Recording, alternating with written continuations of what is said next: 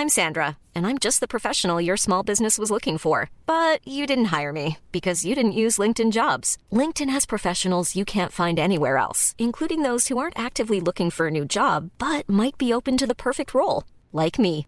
In a given month, over 70% of LinkedIn users don't visit other leading job sites. So if you're not looking on LinkedIn, you'll miss out on great candidates like Sandra. Start hiring professionals like a professional. Post your free job on linkedin.com/people today.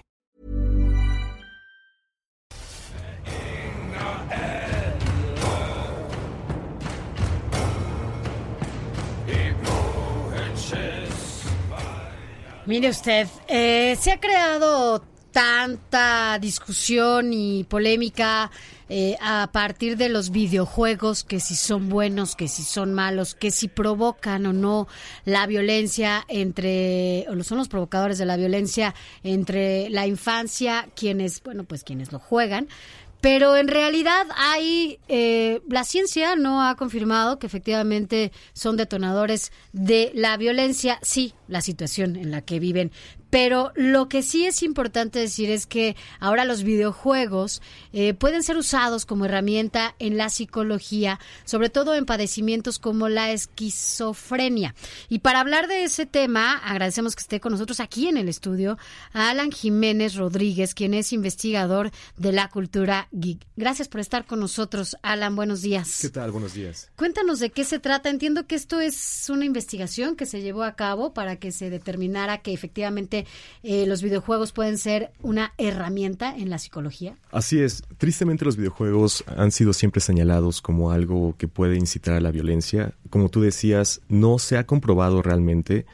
Es una estadística muy ambigua. em, pero también los videojuegos pueden ser utilizados como una muy buena herramienta para ayudar a diferentes clases de situaciones que se nos pueden presentar a través de la vida. Hoy vengo a hablarles en específico de un título de un juego muy eh, especial que se llama Hellblade. Este juego fue desarrollado por un estudio británico de nombre Ninja Theory. Y bueno, más que nada, este estudio quiso aprovechar el tabú que es la salud mental hoy en día para poder traernos una historia en la cual nosotros podríamos llegar incluso a sentirnos identificados con algunos de los elementos que se nos presentan ahí. El juego inicia con una advertencia que nos dice que si nosotros llegamos a tener varias de las experiencias que se nos presentan a través del videojuego, acudamos a algún especialista. De hecho, el videojuego te da un link que se llama hellblade.help.info, en el cual si tú te metes, te va a mandar a diferentes instituciones que te pueden proporcionar ayuda a través del mundo. En el caso de México, eh, tenemos la institución que se llama SAPTEL, que es el Sistema Nacional de Apoyo, Consejo Psicológico e Intervención en Crisis. Es una institución que te ayuda vía telefónica.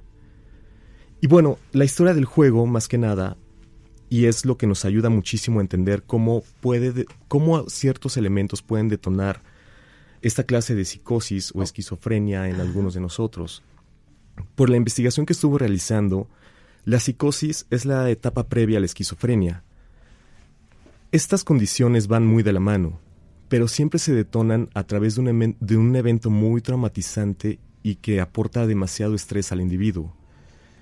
Y claro, el juego hace mucho énfasis en eso. Es un juego que está basado en la cultura nórdica y en la cultura celta. La protagonista de nombre Senua tiene un evento tan traumático que detona la psicosis en ella. Entonces nos va arrastrando, por así decirlo, a través de su viaje hacia la locura, por así decirlo. El estudio del estudio desarrollador no hizo el juego a lo tonto, no hizo el juego al, al azar.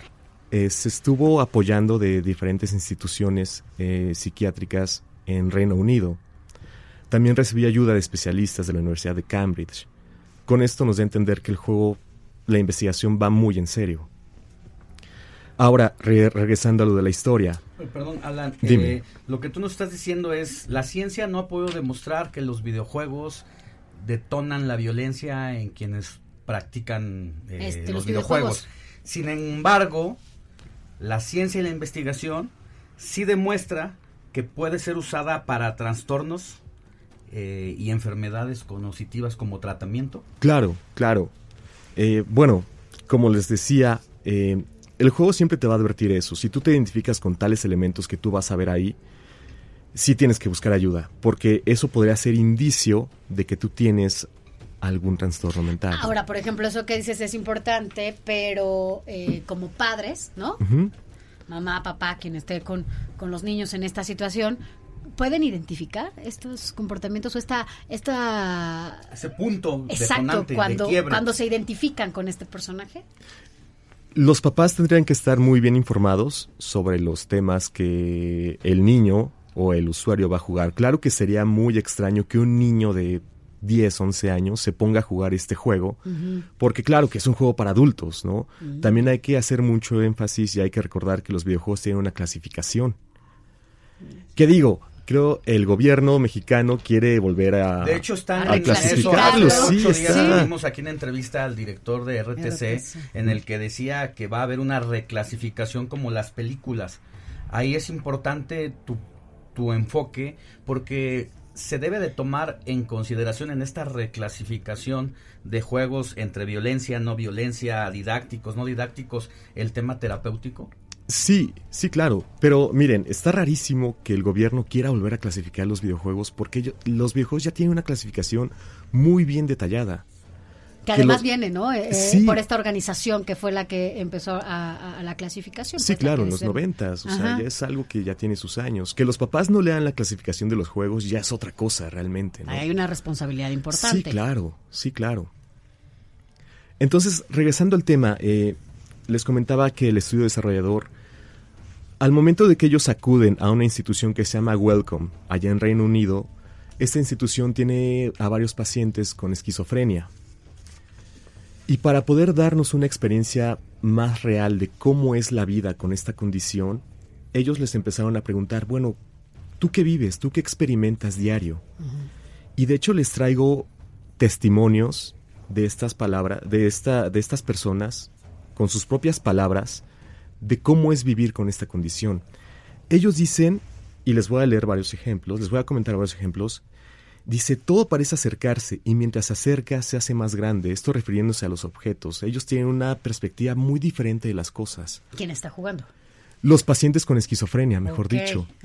Recuerden que estos son testimonios de personas con esquizofrenia a los cuales el estudio desarrollador se les acercó para poder darnos a nosotros, los usuarios, una experiencia más detallada de cómo es tener esta, esta condición. Ahora chequen este punto. Ellos dicen que las cosas parecen estar fragmentadas, como si uno rompiera una fotografía y la volviera a unir, ven que no queda igual. Ellos dicen que ven las cosas de esta manera. También dicen que los colores llegan a ser más brillantes, casi deslumbrantes. También llegan a decir que el mundo, su alrededor, muchas veces llega a parecer un caleidoscopio. Dicen que curiosamente es una sensación muy, muy bella.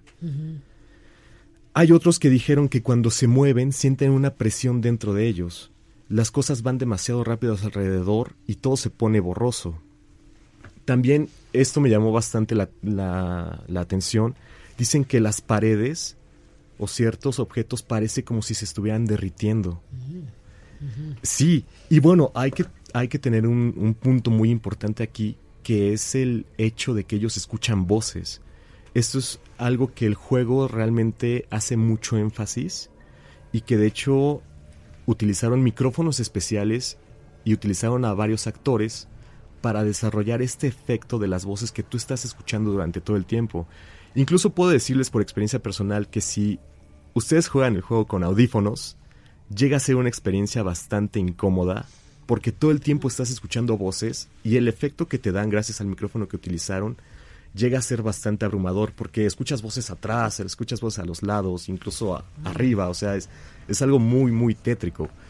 Y ellos comentan, los pacientes con esquizofrenia, que las voces pueden llegar a, tener diferentes... Matices. Sí, claro, pueden ser voces muy nobles, pueden ser voces demasiado agresivas, pueden ser voces que les dicen cosas lindas o pueden ser voces que les pueden reducir la autoestima y la moral al suelo. También hay que, hay que entender muy bien, como les comentaba al principio, que la esquizofrenia va muy ligada de la psicosis. Y ahora, claro que la, la psicosis tiene diferentes características que nos pueden ayudar a identificarla. Las personas con psicosis pueden llegar a tener un pensamiento desordenado, alteraciones muy intensas en su comportamiento, o sea, pueden cambiar de humor en un 2x3. También se aíslan, se aíslan demasiado de las demás personas, siempre están solas. Eh, hablan solas, hablan solas. O sea, esta es parte de lo que tú nos dices, son las características de la persona que tiene esquizofrenia. Pero lo que es importante también destacar es que, bueno, pues finalmente lo que sí se comprueba es lo que decías, Alex, es que estos videojuegos pueden servir, ¿no? A, quienes pues padecen algún tipo de, enfermedad para que primero la identifiquen y después justamente la, la puedan tratar. Alan, después seguimos platicando de todo esto porque la verdad es que se ha creado mucha mucha polémica, en torno a, videojuegos. Así es, pero bueno, ya lo escuchó. Alan, gracias por estar con nosotros. Al contrario, muchas gracias. Agradecemos que hayas venido y te hayas desmañanado. Alan Jiménez Rodríguez, investigador de la cultura Gui. Seguimos. Even on a budget, quality is non-negotiable. That's why Quince is the place to score high-end essentials at 50 to 80% less than similar brands. Get your hands on buttery soft cashmere sweaters from just 60 bucks, Italian leather jackets, and so much more. And the best part about Quince, they exclusively partner with factories committed to safe, ethical, and responsible manufacturing. Elevate your style without the elevated price tag with Quince. Go to quince.com slash upgrade for free shipping and 365-day returns.